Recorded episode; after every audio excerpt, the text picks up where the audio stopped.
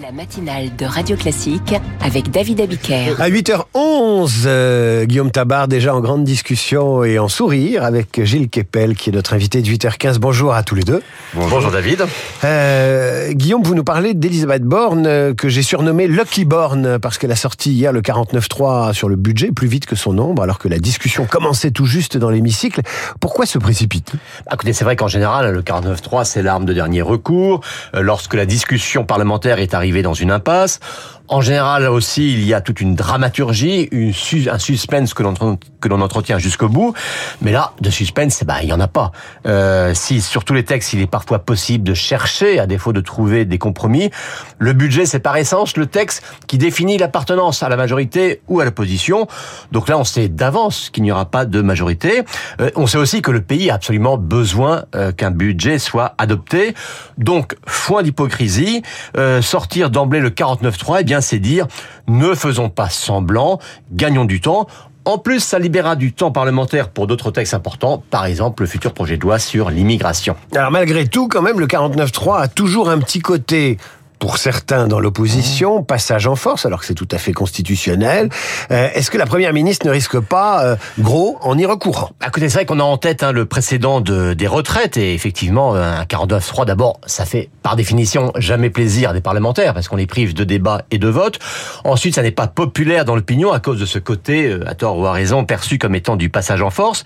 Et on se souvient que lors de la réforme des retraites, ça avait relancé les manifestations de rue qui avaient pourtant commencé à se tasser. Mais d'une part, à l'époque, c'était la réforme des retraites en tant que telle hein, qui mobilisait contre elle. Un budget important, mais ça n'est pas en soi un objet de mobilisation. Ensuite et surtout, le gouvernement a tout simplement changé de méthode. À la dramatisation, il oppose maintenant la banalisation. Depuis la rentrée, il a prévenu qu'il passait par le 49.3. Puis d'ailleurs, un compte tenu de la procédure budgétaire, on sait par avance que pour le budget lui-même ou celui de la Sécu, il faudra au total 13 49.3 Autant le savoir, autant le dire.